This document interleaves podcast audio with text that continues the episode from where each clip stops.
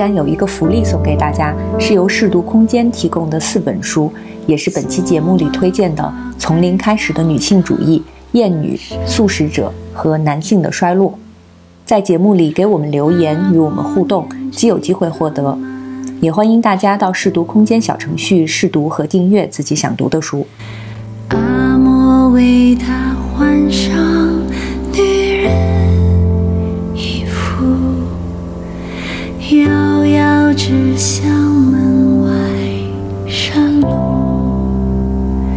大家好，这里是即兴沉默，我是小光。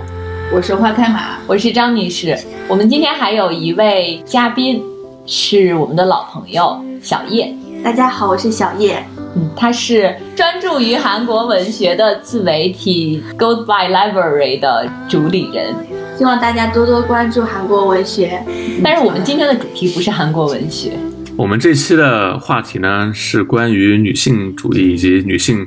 相关的一些文学啊、写作这些话题啊，所以就是，呃，让我这个男性来来开场，显得非常顺理成章。对，其实本期另外。一开始还有一个女性嘉宾要来我们这个节目，也来发表她的观点，但是呢，因为我有只有我这个男性的时间，所以只好牺牲这位嘉宾的时间。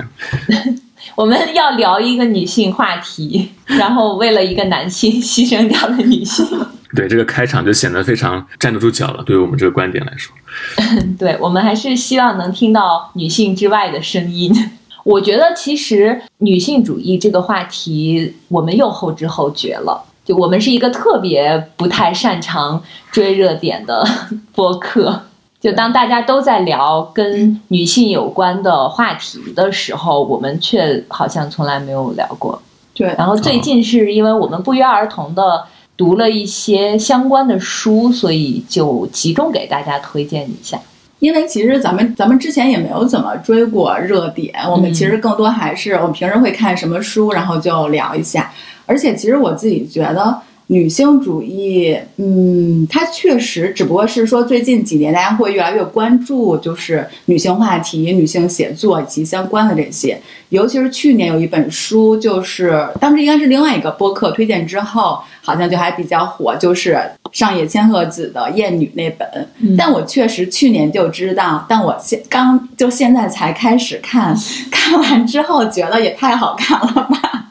他的书其实这两年引进了很多吧，就是上野千鹤子的书。嗯啊，我们所说的跟女性相关的，可能是因为最近几年这个话题有所兴起，就是全球范围内都开始关注这个话题。呃，包括你之前的 Me Too 运动啊，呃，还有像之前韩国的 N 号房的事件，就是以在整个全球都引起了一大波的讨论。嗯，我们最近读的这些书呢，其实还怎么讲，就是跟女性有关的，然后或者是女作家在写的这些作品，大概可能会分为几类吧。一个是非虚构，然后另外文学作品就是小虚构的小说，呃，然后就是有一些偏理论的，嗯，比如说，因为我最近在看的这个，它其实是还。挺入门的一个书，叫《从零开始的女性主义》，其实也是上野作者之一是上野千鹤子。就既然我们提到了她，那我们不如就先介绍这本书。我觉得这个书名 就是《从零开始的女性主义》，它非常的入门，非常基础。今天我妹妹在我家看到这本书，说：“啊，这个书真好，我要看一下。”之后就知道该怎么跟别人吵架。啊，为什么呀？嗯，可能是现在就是网络上有很多类似的话题，他可能有一些不同的观点，但是又不知道怎么去说服别人吧。我觉得可能很多人都会遇到这个问题。比如我们在现实生活中，当你遇到一些不太公平的事情，你知道它是不对的，但是你又不知道怎么去反驳。哦，我们当然就不提倡吵架了，就只是能够让更多的人明白一些道理吧。嗯嗯，所以这个书呢，其实是两个人的一个对谈。有一个作者是上野千鹤子，就是《厌女》的作者，她是被称为日本女性主义理论的第一人。嗯，我觉得她最早在国内被大家知道是不是一个视频？就是她在那个东京大学的一个什么入学演讲，还是毕业仪式上的演讲，他就讲了关于女性主义的这个主题，推荐大家去看一下。对，嗯，然后就大家就开始去关注这个作家，然后关注这个学者，呃，关注他的书。然后另外这本书的另外一个对谈的嘉宾是日本人气漫画家，他叫田房勇子。这个书在一开始的前言呢，就是田房勇子女士，她大概介绍了一下为什么会有这样一本书。呃，首先呢，她高中的时候应该是在一九九几年左右，就是他是这个年代的人。嗯，他说没有人在日本没有人会提到女性主义这个词，没有人知道这个词，就大家认为一切都是理所当然的。但是呢，到了两千年到两千一零年这十年间，就是在日本就会，比如说年轻女性，父母会催你，你再不结婚就来不及了。然后你毕业之后，不管是多高的学历，多么好的学校，毕业之后去公司工作，其实最终是为了嫁一个好的男人。结了婚之后就要在家里做贤妻良母，要生孩子，要带孩子，要做全职太太这样子的。但是在二零一五年之后呢，社会变发生了一些变化，嗯，就会有什么 Me to 运动啊，包括日本非常有名的，呃，我们看过的那个《黑箱》的作者，嗯，叫伊藤诗织，对伊藤对他诗织的这个事件也是，就是可能在对，就是不只是在日本，在国际上都引起了关注。嗯，到了二零一九年四月，就是我们刚才聊到的上野千鹤子在东京大学的这个演讲，因为这些背景，田房勇子他就去邀请了上野千鹤子，他们去做了一个对谈。然后这本书，呃，是从几个方面吧，就是从最初女人为什么这么这么难，就是你们小的时候是被母亲要求你要结婚啊，你要生孩子啊什么的，然后为什么会有这种情况？就是包括日本的一些历史上的一些背景，然后呃紧紧接着就是说女性在近几年是如何去抗争的，之后就是说我们应该如何去呃思考我们自己的处境，包括婚姻啊、带孩子啊这些事情。最后呃，其实就还给了一些很好的建议。嗯，我看完了之后，我觉得这本书真的是非常入门，就是它理清了你自己的一个思路。嗯，就是 Me Too 运动开始之后，我们都知道，可能女性就是你所面临的一些困境，然后在社会上有一些不公平的现象，但是你不知道哪些是对的，哪些是错的，就是还一度会有那种什么田园女权，嗯，这种说法。然后这个书它就会告诉你为什么会发生这些事情，它背后是什么样子的。嗯，比如说它在这里边会会讲到女性她比较不太擅长面对冲突。嗯，当你就习惯于，因为你的母亲就是这样这样子的，然后你的母亲又这样教育你，你是在这样一个环境里成长的，那你可能理所当然的就以为这个是正确的事情。但是当你的老公并不顾家，也不带孩子，然后你自己要面临着，因为像他们，比如说他们父母的那个年代，母亲女性是不工作的，可能到了他们这个年代，就是像我们这个年代，女性是要一边工作，又要照顾家，又要照顾孩子。当出现这种情况的时候，嗯，老公撒手不管，他们会比如说几个女生在一起会抱怨自己的老公，吐槽自己的老公，然后上野千鹤子就是说，我就会告诉我身边的人，你去要求你的先生，你去要求他来怎么做，但是他们往往不会这样，就是当老公什么都不管的时候，他会抱怨孩子太吵闹。哦，转移，，对，他会去训斥他的孩子，然后孩子在这种环境下长大，那可想而知，可能这个对他的成长也是有影响的，就是包括对他的呃思想也是有影响的。嗯，他曾经建议，就是说，那你老公周一到周五上班，你就让他周末带孩子，你解放两天。但是女性会说，她带不好，她不放心。我昨天跟我妹妹谈到这个话题，因为我妹妹她是做企业社会责任相关的工作，她就说他们会给企业的包括管理层、包括员工做一些类似的培训。嗯，他们有一个问卷调查，有两个问题，就这个问题呢，根据你的赞同程度从一到五，比如说我十分赞同，那就是一；我非常不赞同，就是五。然后二、三、四中是中间。其中第一个问题呢是女性就应该不工作，在家里带孩子。这个问题其实大部分就是十分不同意。嗯，第二个问题是女性在带孩子方面就是比男的强。在这个问题上，大家好像都会选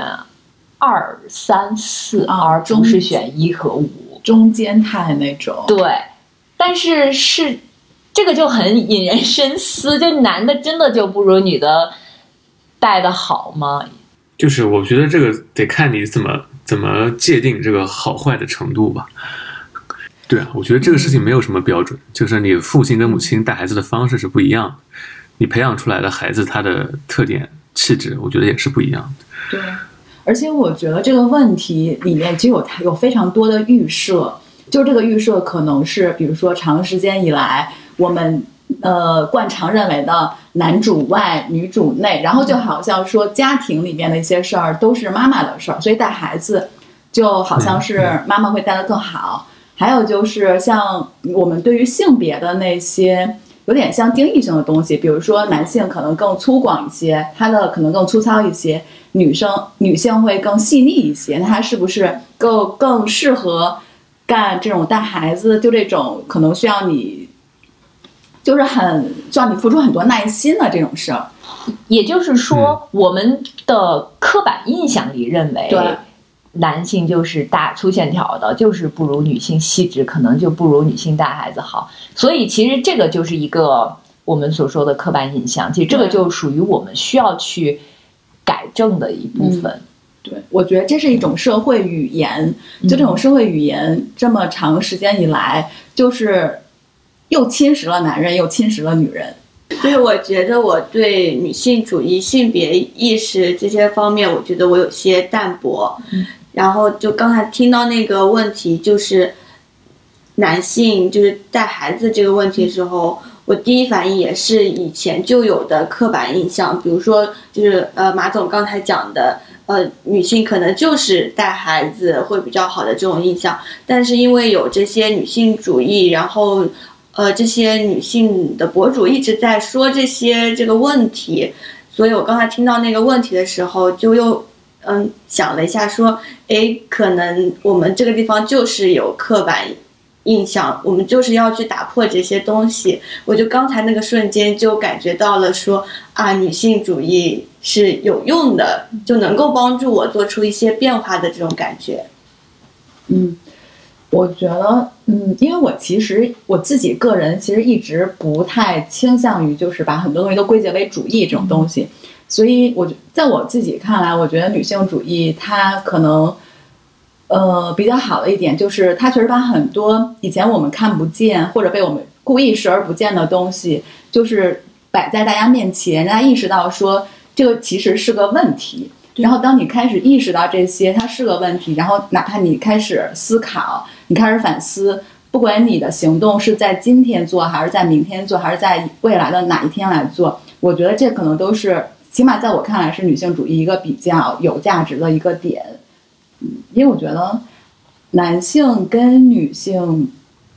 坦白说，就是现在我觉得这么多年，现在其实还是一个男权社会，而且男性跟女性之间其实是是有一种权力关系的。就像那个上野千鹤子在《厌女》这本书写的，他说现在这个社会其实就是男人是处于在权力的漩涡中心的，他们会觉得他们是掌权者，然后女人其实是他者，就是哪怕女人的存在其实是为了。彰显他权力的一部分的这种，其实坦白讲，你深入去思考，其实现在还是这个架构。所以我是觉得，就在这种权力关系里面，女人能够意识到自己的处境，然后你如果想有一些不一样的处境，你觉得你可以做些什么？我觉得都还比较有价值。主要，因为我我最近在看的就是上野千鹤子的《厌女》。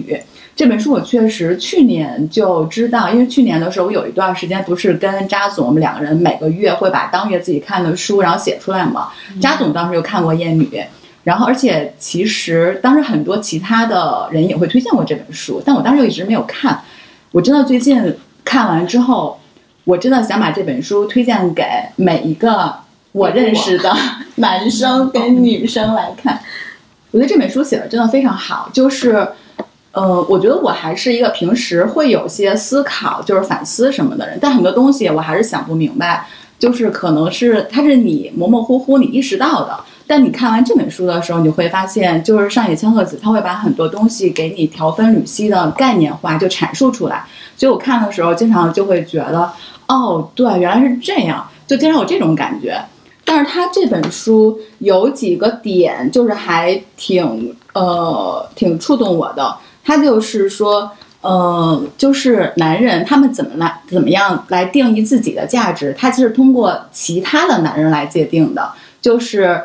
比如说，一个男人要进入到男人这个集团里面，他其实是通过其他的男人对他的一个肯定，所以男人就很怕被别人说你怎么这么不男人，你怎么像个女人一样。对，但是这个时候就是女人对于他们来说，其实真的是个他者，就是女人是他们的一个，嗯，怎么说，是他的一个价值体系中的一个，我自己理解有点像配件儿那种。就比如说一个男的，他的妻子或者老婆很漂亮，很身材很好，很聪慧，然后学历很好。我觉得男人在炫耀这个的时候，他其实把它当成一个资本、一个资源，加分项。对，一个真的是一个加分项来来来谈来探，就是来讨论的。所以其实，嗯，像我们小的时候，其实就会经常大家就会讨论说，女性之间为什么就好像说女性之间到底有没有友谊的那种，好像女人之间是不是更多的都是嫉妒，然后这种。其实这种话语体系，它背后的理论还是说，女人之间她们争夺的资源是男人，所以当我们有一个共同争夺的目标是男人的时候，好像我们之间变成了一个潜在的竞争者。但其实到底是不是这样呢？我觉得我们自己亲身经历会发现说，女人之间是有那种比较真挚的友谊的存在的。所以，我觉得当你开始意识到这个问题的时候，你就开始会解构这个。就是男性跟女性这个权利关系了，小光同意吗？对，此处插播一下小光的观点。对，我我我觉得大部分大部分男人都没有什么值得去争取的价值吧？为什么要？对不对？为什么要因为一个一个男性去去打得头破血流或者怎么样？是不是？这个可能也是因为之前我们看了太多宫斗剧，就是那个时候资源稀缺。就得去争这样一个，其实还是权利。对，是。对我，我觉得可能在我们更更早一段时间里的时候，男权社会的这个它的上层结构是更加稳固的，就是基本上就处于高位置的人都是男性。但其实近些年来，这个这个现象我觉得是有点松动的啊，就是稍微稍微有一点进步。对，就是我们会看到有一些越来越多的女性的优秀的人，他会走上一些就之前被。男性所霸占、所垄断的这么一个一个位置上，对我我自己是有这种体会，但是还是觉得就是其实做的非常不够。就是如果你去一些真正的基层啊，或者是平常你公司哈工作中接触到的一些人来说，其实女性的其实她的处境还是还是还是比较对，还是比较艰难的。我觉得是这样。对可能我们。比较难体会到这一点，是因为我们所处的这个行业，就是可能还是女性偏多，所以我们的比如说高管或者是我们的那个管理层，其实是也是女性偏多的。嗯，但是你就会发现，就在这样一个行业里边，就是最顶尖的那些还是男性居多。哎，你说到这个，突然想起来，确实，因为我们都是上学就学入文科班，然后因为毕业之后是做编辑，就这两个地儿都是女生特别多的。然后上野千鹤子她这本书里面就是有一章就是说女校，因为像之前不有很多就是纯女校嘛，他就说在女校里面，就是女生她上学路上会穿她的校服的裙子，但是她到学校就会换成裤子。因为裤子就比较容易方便那什么嘛，方便行动。然后他说，就是在女校里面，女生就会更有领导力，因为没有男性这个群体来存在，他们就他们觉得什么事儿我都可以干，不会觉得说有些是我干不了的。但是后来变成男女同校的时候，其就变成女生在学校也会穿裙子，然后呢，呃，女生就会那个就会感觉会更娇滴滴一点，说啊这个事儿是不是交给男生去干，就是这个力气活啊什么的。他就从这个现象就看出来说，就是当男女同校跟都是女校的时候，其实女生自己她有一些状态上的变化。我觉得这可能还是一种，就是大家思维定式里面认同的那种，就是有点性别对照的那个那个感觉。我当时看到这儿就觉得，我当时真的想到了像我们，因为我们我就上的是文科班，然后毕业之后身边都是女生，所以我其实对男性这个群体也没有什么。但我然后我看完那我就真的很庆幸，就是我的环境里面都是女生。这个时候你就不觉得，尤其在你就在你的意识、你的思维还没有成定性，你可能很容易被别人影响的时候，然后你其实是没有那个环境让你感受到男性对你的压迫的。所以我即使到现在，我现在身边的男性其实挺多的，我的我们公司的高管什么好多都是男生，所以。嗯，我其实现在开始有一点体会到，就是男生他们对于权力的那个感觉。但是对于我来说，我真的是在观察，我只是在观察，在真的在这样一个男性他们在公司他的权，他握有很多权利的时候，他是一个什么样的状态，或者他对女生是一个什么样的状态。我觉得这个事情你反过来想一下，你之之所以为什么出版圈或者是文化圈女生居多，这正好是一个男女刻板印象的一个最好的一个例证。是是的，我自己就深有体会，因为我之前就在一个国企出版社，然后我当时的应该是我工作的第二份第二份工作啊，就是刚工作一年，然后我换了一个国企出版社去当编辑，然后我进去的时候，就是当天领导给我介绍的时候，因为我那个编辑部都是女生，然后他的第一句话就是我们终于 我们终于招了一个男编辑，然后当时我就觉得。我当时的感受就是，OK，男生是不是就是不应该来做编辑？就是这个确实是我的第一第一印象啊，就这种感觉，会给你有一点不舒服的感觉。对，因为你，所以你会你会看到，其实性别这种刻板印象，其实对男性、女性是都会有，对，都会有一种伤害实我们在聊女性这些话题的时候，其实还忽略了一部分男性的，所以今天小光是非常有 有用的来着。对，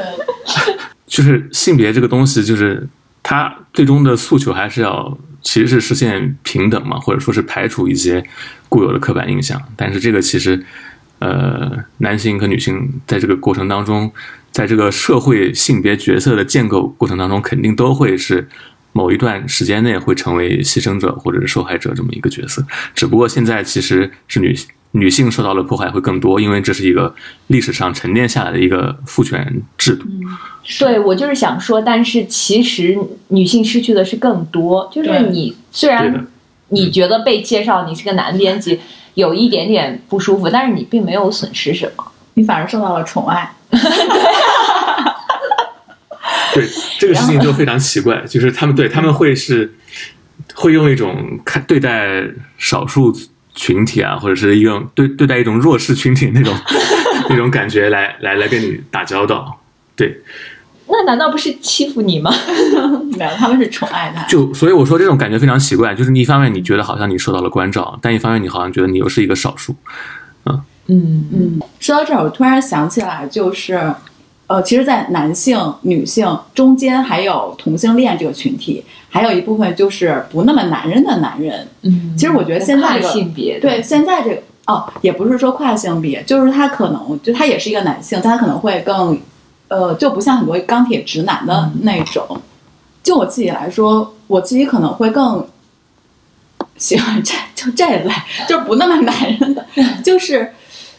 他身上可能会有一些稍微有一点点就是女性的，呃，哎特质吗？怎么说呢？就是嗯，男性就是真的是我觉得是因为这些人他嗯他会更容易跟女性产生共情。嗯对，就是我觉得这类这些人，他确实会跟女性共情力会更好一些。就是在呃上一就《艳女》这本书里面，然后他有一章就是说，为什么男性有的时候对男同性恋排斥感会非常强，因为他们会觉得说男同性恋是他们这个集团男性集团的背叛者。啊、对，是。因为女性更喜欢他们。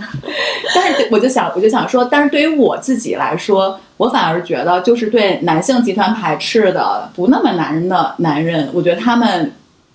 可能跟女，可能大家都属于弱势群体吧。这么来说，共情力会稍微好一点。我们除了就是关于有一些理论方面的这些书之外呢，其实还有很大的一部分文学作品，比如说女性作家来书写的。其他虽然没有刻意的提到这个话题，但是你在读的过程中，明显的能够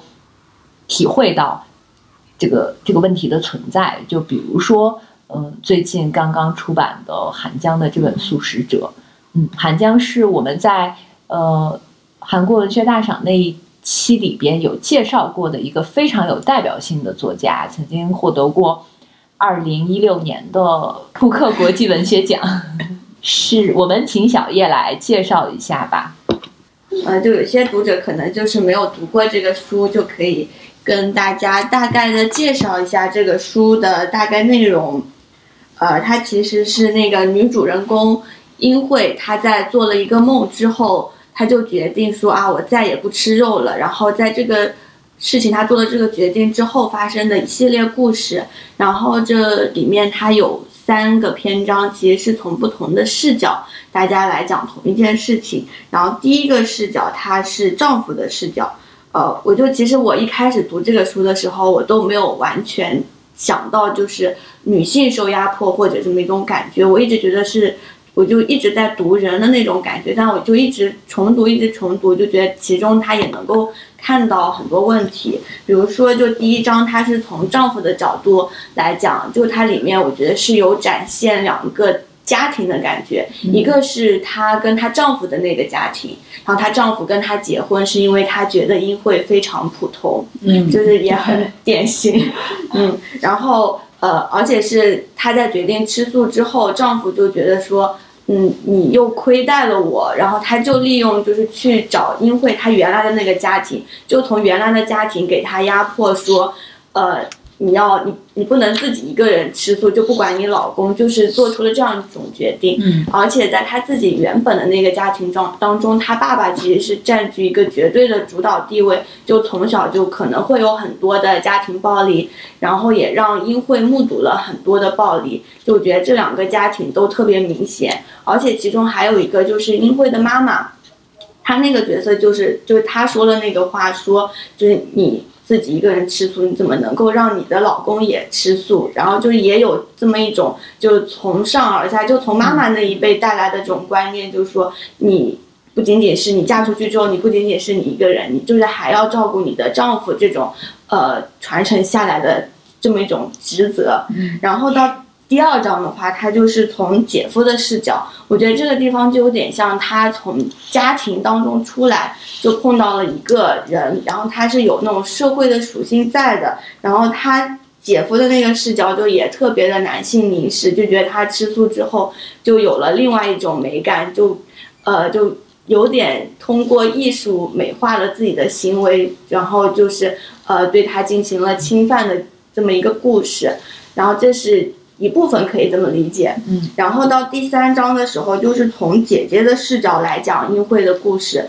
然后到这个地方，我觉得就是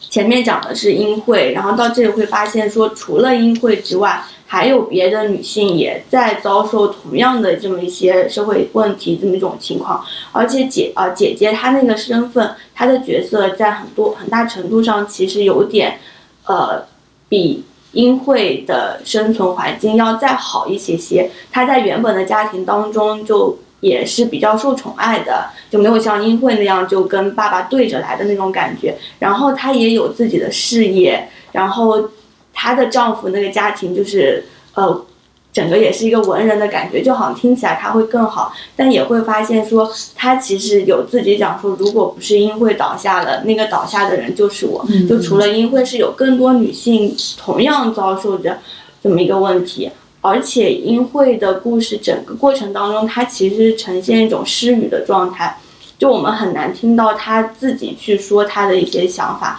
就所有的都是通过他人来叙述英惠的故事，就可以看到，就整个就其实不是很明显，但你仔细进去一看，就发现它到处都充满着就是女性被压迫的这么一种情况。是，嗯，我当时看完的，因为我哦，我已经看完有一段时间了。我当时看完最大的感受，其实在当那个当下啊，是因为它是三个中篇嘛。其实你每个中篇都可以独立来看，但当我把这三个中篇联系，就整个都看完之后，我觉得它的余味就会更悠长。它真的是一加一加一大于三的一个感觉。而且你刚才讲的时候，我当时忽，我当时其实现在有点忽略，它确实是从三个视角来写的。我当时看完，其实最让我感动的是最后那个视角。我现在想，我为什么当时最感动这个？可能是因为那是姐姐的视角，因为她那里面后来确实就是一开始你会觉得，因为第二章的时候其实是妹妹跟姐夫他们之间是呃，就是有有点类似于婚外情那嗯，也不能这么说吧，反正他们对。然后其实被他姐姐看到了，所以他姐就是姐妹之间的关系好像又会复杂了一点。但是其实，在第三章，就是在这个情境之下，第三章其实他会有点，就是从姐姐视角里面把姐姐内心的那个痛，呃，接就是写了出来。因为最后他说他走向那个树林的那块儿，那块儿我觉得都看得要哭了，就是你会觉得太疼了，就是，哎，说到这儿，我突然觉得为什么韩国文学像看李沧东，我都会有一种疼的感觉。他们写的人的那些太深刻了。对，真的就有点挖心挖肺的那种。所以，所以那个韩江，我真的是看完最后那个树火这篇之后，我觉得这个小说这本小说集就太好了。我其实看第一跟第二的时候，我就觉得哎还不错，但是我当我看完第三章的时候，你把整个都串起来的时候，就是英惠的一生。然后他其实那个故事你读起来好像有点奇特，就英惠她一直她就吃素，她会做很多梦，她觉她后后来觉得她是一棵树，所以就很多外人其实是不太能理解这种的。但是你看的时候，你觉得你好像又能理解他，然后到最后看完他姐姐那个视角之后，你觉得你可以完全理解他了，就那就那种感觉。所以我觉得，嗯，韩江的这个小说就是。它确实可能不是一个女性主义的小说，它只不过是一个女性作家写了一个女主人公的，就主人公是女性的这么一个故事。但是你会，我我真的不太知道，真的，嗯，如果说读者是男生的话，他看的是是一个什么样的感觉？但比如说我，我我是一个女生，我来看，我就会觉得是那种你就能确实很疼的那种感觉。我觉得就是女性身上她有非常多相似的地方，可能面临了非常多相似的困境，或者是呃面对了很多相似的问题，所以韩江他用他的笔把这些写出来了，你会觉得你有共鸣。我最初先看的是他写的那个《植物妻子他那个韩文的原文是我妻子的果实，》啊、我现在都已经想不起来我是在哪儿看过了。我当时也有可能是在某一本书，或者是在哪里，就我看完这个之后才看的《素食者》，然后《素食者》还是看的之前那个还叫《素食主义者》的那那一本。其实我更喜欢前边的那个，就是最后的那个场景，就它真的变成了一棵植物，在他家的阳台上。我我不记得了，是不是说是有一场雨，还是就是他会去，还是去沐浴那个阳光？反正它变成了一棵树的时候，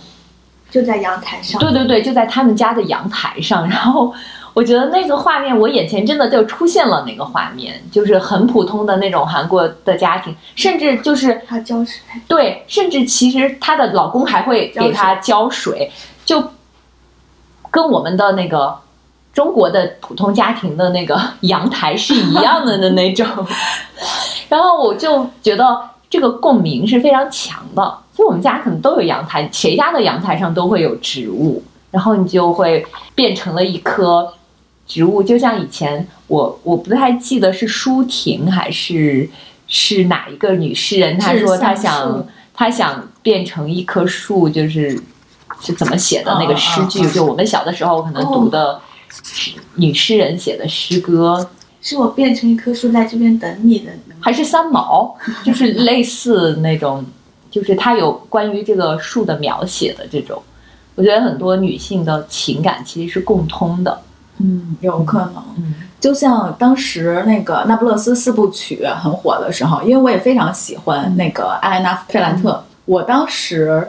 看那套书，那四本书，我就非常非常喜欢，因为他把两个女孩之间的友情，还有成长，还有像所谓什么天才，然后你的整个的经历，他就写的非常之细腻。我觉得他真的是，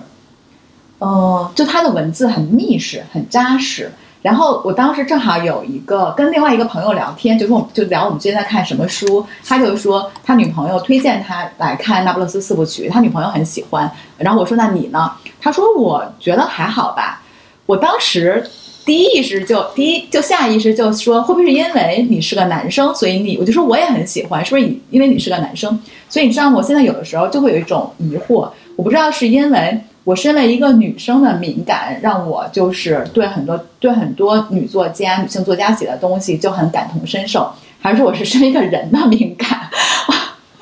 我觉得它有一种恍惚。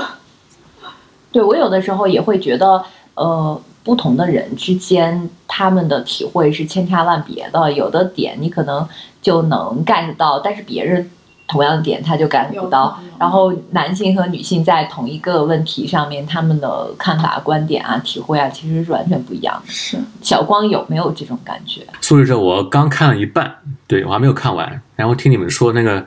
结尾，你看变成植物那个，我觉得还挺有意思的。哦，那个不是素食者，那个是他的另外一个小植说物妻子。嗯我补一个他那个写作背景，就是他写《植物妻子》之前，他在大学时候就有一个关于呃植女性变成植物的这么一个灵感，嗯然后那个灵感其实是来自李湘的一句话，就是韩国特别厉害的一个作家李湘，他有说他觉得只有人才是真正的植物。因为我当时写文章的时候有在想这个事情，就是因为他这本书有一个主题是暴力嘛，像李湘生活的那个环境，就是他那个年代就是韩国被日本殖民统治的时候，那个日据时期，所以他其实那个年代是充满着混乱，充满着暴力。他在那个时候觉得，可能只有成为植物，就能够才能够远离这些暴力啦，远离这些混乱的东西。然后这个，然后包括韩江他自己小时候就是也经历过那个光州事件嘛，他是出生在光州，对他出生在光州，然后是在光州事件发生的四个月还是七个月之前，就刚好离开了光州。他们全家就会对光州事件有那有那么一种愧疚感，然后他自己对光州事件最深的两个感觉，一个就是觉得就不是那个军队的暴力，而是觉得竟然是人是这么暴力的，嗯然后他自己又是人当中的一员，嗯然后另外一个点就是，他觉得在那么暴力的情况下，还有那么多人站出来反抗，那些人也给他很深的印象。所以这个就是关于暴力、关于人，就其实是他延续下来的这么一个创作的点。然后我就补充这个。对。然后素食者是在植物妻子的基础上写的，对对对他自己说的法是一个变奏。嗯嗯，是有关联性的。嗯，因为我只看了一半嘛，然后前两个故事其实都是男性视角嘛，对吧？一个是嗯那个英惠的她的老公，然后嗯另外一个是她那个她的姐夫吧应该算是。就是 我从一个男性角度来看的话，我觉得他韩江写这些东亚男性啊，他他对女性的那种态度啊，那种那种凝视啊，那种欲望的投射，这种感觉，我觉得抓的都非常准。就是 就是你看她那个英惠她老公，他在想象他的他他他大姨子是吧？有好几次写到他，对对，他好几次写到他他对他大姨子有那种感觉，就是可能他一一个电话一个声音就会让他产生欲望或者这种，然后包括他那个英惠的他的那个姐夫对他对英惠本身也是这种这种感受，对我就觉得感觉东亚男性都是一样的货色。就是觉得身边这种这种人其实是真的是真的接触会接触很多，就是如果你跟很多男性在一起吃饭或者聊天的时候，他们很多时候话题会不知不觉的就往这上这上面去去转，对，就是有时候你身处在那种在那种环境里真的是挺尴尬的，我说说实话，就是当他很你作为一个明显的男性也会这样吗？就是我们女性有的时候会，比如说你跟他一起男性一起吃饭啊，他们会聊一些就是开当然当然会当然会，当然会，就是比如他就是很明显的对一个，比如说经过你身边的一个完全陌生的一个女性，哦对她的身材啊、衣衣着啊，就就是明显的评头论足的时候，我会觉得非常不适，对，或者是还有很多男性会私下讨论一些，就比如说你跟你最近相处的、交往过的一些女生的一些很细节、很私密的一些东西，哦这种事情也会让也会让我觉得非常尴尬。哦你是个正常人，小光。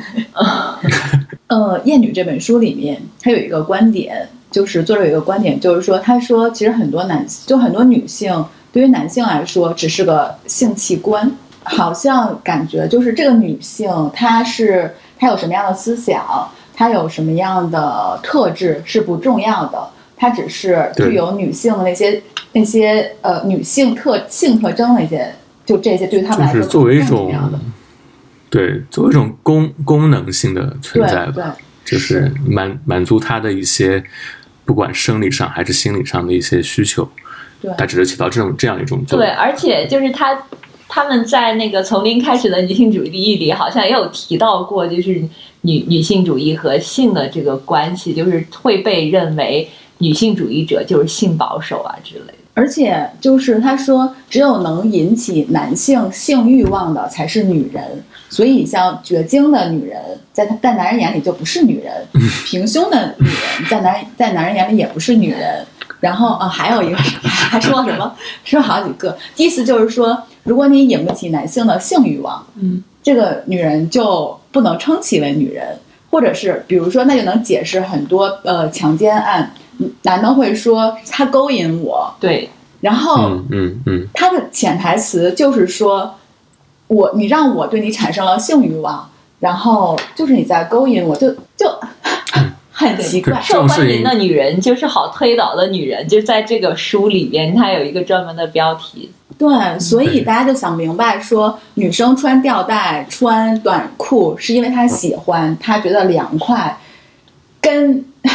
跟你。嗯，这个男的一点关系都没有，但是男的他就会自以为是的觉得人家在勾引他，跟你有啥关系啊？有毛病。后海马，你怎么不淡定了呢？太生气了。不是，是我我之前一直都会觉得，我记得我好多年前跟一个朋友，因为这事儿我们俩还真的就是很激烈的讨讨论过。他就是说，女性是要保护好自己，你保护好自己，就是你要把自己穿的严实一点。我说女生保护自己这个观点当然没问题，但你不能用这个观点去掩盖说男性，你因为人家女生穿的稍微清凉一点，你就对人家动手动脚，这是两这是两件事。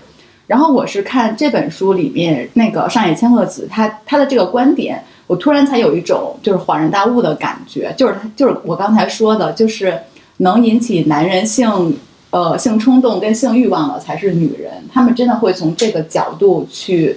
去他者化女人，去定义女人，去嗯工具化女人。嗯，对，所以你看，网上一旦有一些像那种性侵犯的这种案件出来之后，很多人关心的第一个问题就是这个女生长得好不好看。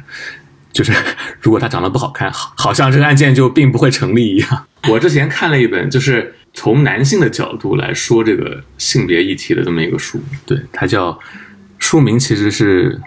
我第一眼看到这个书名的时候，其实是有有一点冲击的，就是它会可能会冒犯很多很多像我这样的那东亚直男。他的他的书名叫叫《男性的衰落》，就是非常直白，就是。对我当时看的第一眼说，哎，男性衰落了吗？我怎么都不知道呢？我衰落了吗？对对对，然后就是这个作者啊，这个作者也很有意思，作者叫格雷森佩里啊，嗯，他的身份其实非常厉害，他是一个呃英国的一个艺术家，然后他是伦敦艺术大学的校长啊，就是他其实是一个非常有话语权的一个人，你可以说他是世俗上的一个成功人士，对他肯定也是拥有非常高的一个地位的一个一个人，但是更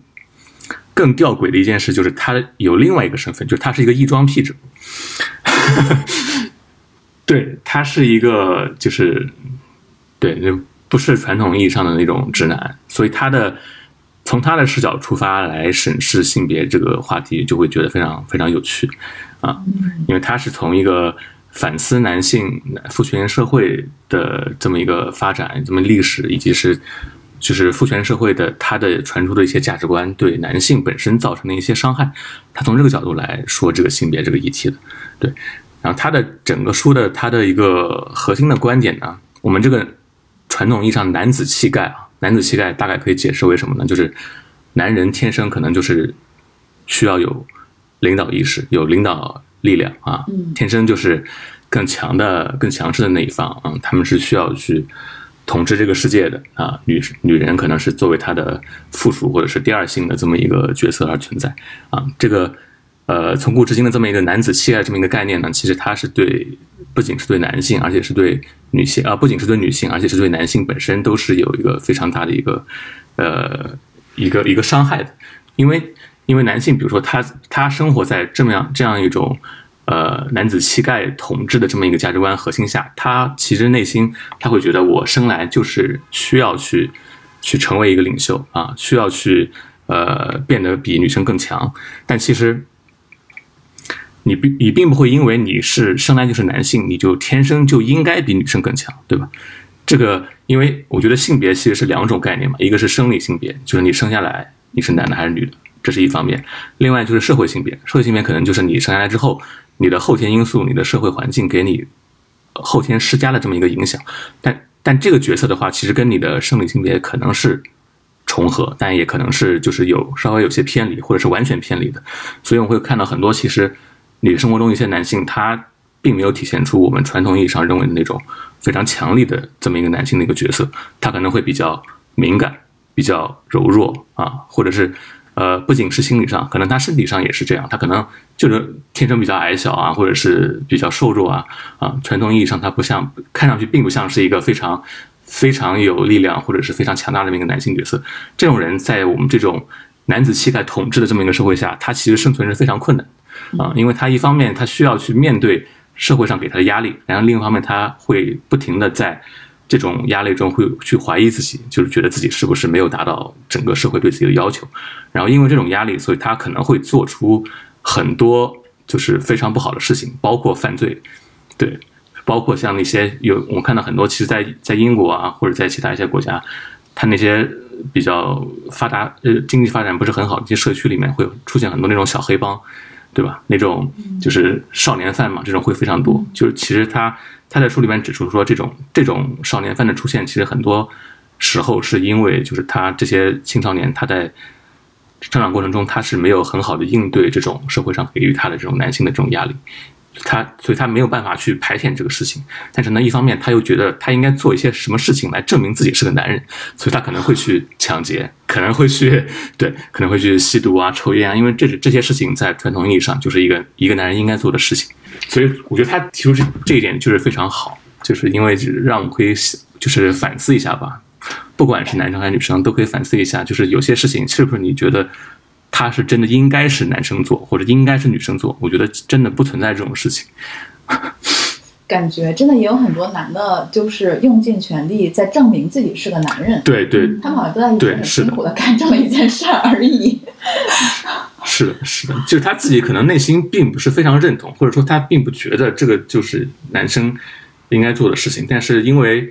环境的压力啊，或者是你同辈的人的压力啊，你可能不得不去做这件事情。然后我自己，我自己其实有很有这种体会，因为有些，呃，我有些就是交往的一些，呃，朋友啊，或者是那种或者是同事吧，或者接触到一些人，他们其实是非常怎么说呢？非常传统意义上那种男生吧，就他们会去做觉得男生应该做的事情，就比如说，我不知道适不适合在适适不适合在这里说，他们觉得可能。就比如说，我们可能去吃个饭，吃完饭之后，他可能会觉得去去从事一些男生会去做的一些事情吧。我这么说，你们可以理解吗？啊，对对对对对，就这时候这种时候呢，真的吗？我肯定说我不去，对我肯定我肯定会说我我我是不会去的。对我对这种事情没有兴趣，但是他们就会觉得好像你你不这么做，你就是一个男性中的异类，或者说你就是不跟我们玩儿，就是你没法融入我们这个群体。他们会觉得对你怂对了。，就他觉得你，他觉得你很不正常，就是因为因为他们都这么做，就觉得就是这是一件非常不需要经过思考或者是去怀疑的这么一件事情。对他觉得就是一个很单纯的男性啊、朋友之间应该做的事情，就是但是我会觉得 no，我不要去做这件事情。他 们他就觉得呢，你你那那之后可能我们就在一起聚的时候就不会不会再找你，啊，哦大概会有会有这种感觉，对。所以现在这种这种情况多了之后呢，就会造成一种，我现在其实跟我在一块玩的，其实女生会比较多一点。真的真的是这样，真的是这样，就是就是，我也有几个很要好的男性朋友，但是我们跟他我跟他交往的模式就是我们会单独出来见面，就是可能是一对一或者是一对二这种，就会非常少，不会像那种哦一群一群男性一起去干一种什么什么事情去聚会啊，这种就非常少。对，但是我会觉得，就是如果你是跟女生在一块的话，我会觉得会会比较放松一些，对我觉得会比较安全因。为其实你就是可能跟可能跟女性朋友在在一起就是做的事情啊，比如说你们去书店啊或者去看展啊或者去喝咖啡，这些也是我喜欢做的事情。对，我会觉得其实也很舒服啊，大概就是这样。然后男生的话，可能他们去去去打游戏啊，或者去就刚像我刚才说的那些事情啊，我我其实都不感兴趣。上野千鹤子在《艳女》这本书里面，他写到一件事，就是轮奸这件事。他就是说，嗯，像我你自己你自己想这件，就我当我们自己想，你觉得这件事儿就是一个非常恐怖，就是你会觉得为什么会有这种事情存在？但为什么还真的有很多就是轮奸的事情存在？这其实就是男性他的潜意识里面，他真的就是想证明我们之间的友谊，我们是一个男人群体，嗯我们你也是一个群体中的一员，我也是一个群体中的一员，它其实它是有一点这个隐含的这个意义在里面的。我觉得跟刚才小广虽然虽然不不是同样的事儿啊，但是我觉得背后它折射的东西有一点点一样。就是你应该你应该加入这个群体，对，以证明你是他们中的一员，是是这么一个一个心理。行为本身其实没有那么重要，对吧？就是你可以去干任何事情，但只要是他是大多大多数男性都会去做的事情，所以你就应该去做。如果你不做，那你可能就就他们一定要证明自己是，首先我要证明我是个男人，嗯其次我还要证明我是有归属的，我是被我的男人集团承认的。对对对对，是的，是的。你刚才说的也那个观点，其实我这本书里面也说了，就是他说男人他只能从一种人身上认证自己的男子气概，那就是真正能理解这种成就的人，也就是其他男人。对对对，是。其他男人男人只能从自己的同性身上去找到这种认同感。就这个事情非常可非常非常可悲，我觉得就是男性之间就是这种竞争关系，你知道吗？嗯，就他们之间确实又我需要你的认同，但我跟你确实又是一种竞争的那种关系。对对对对对对，是的，是的，是的我觉得如。果男性的眼里也没有其他物种的话，他这个群体怎么进步呢？怪不得男性群体进步的这么 衰落了吗？男性的衰落，所以男性在衰落。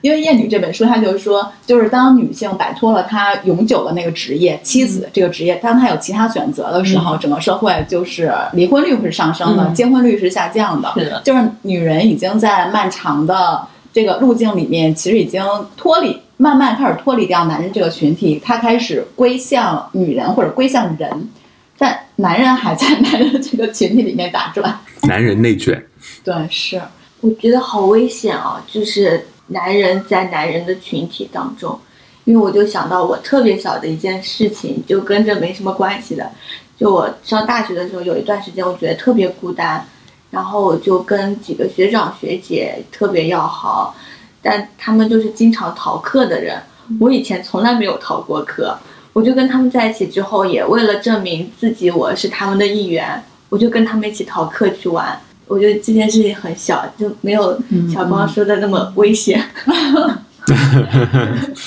你们之前看过一个电影的那个电影叫《浪潮》，哦，我看过。对，它看过呀其实就是一个老师在学校里做一个实验，就是告诉你们法西斯是什么。就是他一旦，嗯这个就有点像乌合之众，嗯，就是大家一一旦就是形成了一股力量，然后大家的 感觉智商会变低。对，真的真的。所以我觉得真的小心，要小心那种所谓的 集体智慧。对，我觉得还是要警惕一些事情。是我有的时候也会，嗯，反思，就是我自己的亲身经历。比如说，我们在日常工作中可能会招一些实习生，嗯我就曾经会跟我们的 HR 说：“你给我招女生，因为男生太，我需要细心认真的。”男生太粗枝大叶了。然后呢，我还在，我不知道在那个之前的节目里有没有提过，就是我比如说面试，你面试一个男生，你会觉得他非常自信，我什么都做过，就是我在学校里我什么都参与，什么社团啊什么都参与过，那个我有很多好的想法，但是实际上你把他招进来之后，发现他什么都不行。然后女生呢，她就会表现出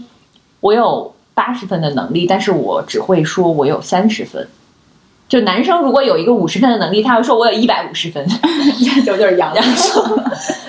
然后女生呢，她就会给你做的很好。非常好，然后我就会有一种好像女生的能力更强一些，我就愿意跟女生一起工作这样子。就是可能我走向另外一个极端。我好像也有一点，我曾经很粗暴的下过一个结论，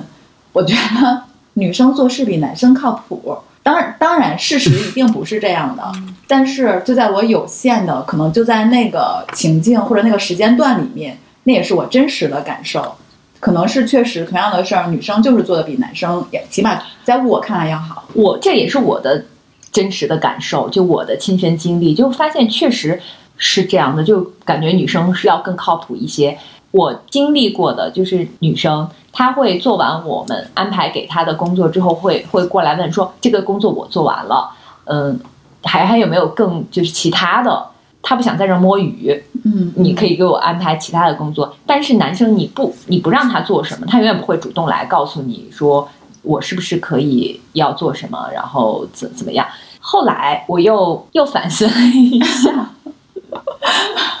就是会不会是会不会是因为女生有一种不安全感？对对对对，就是就是我是想想表达这个意思，就是是不是女生就是要非常努力的证明自己，我才可以得到我想要的，嗯但是男生就是轻轻松松啥都不干，他依然可以得到他想要的东西。我自己觉得，可能真真的跟女生就是在安全感上没有男生那么足有关，嗯所以他真的需要很认真、很负责的把这件事交付好，然后他可能更期待得到别人的肯定，但男生他可能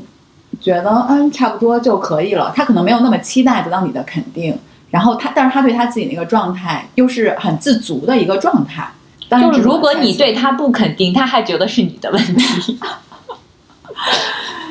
嗯，所以我其实更希望我们女生要自信一些。对，是嗯，就是你已经非常优秀了。我确实觉得很多女生，我觉得很多女生可以不要那么乖。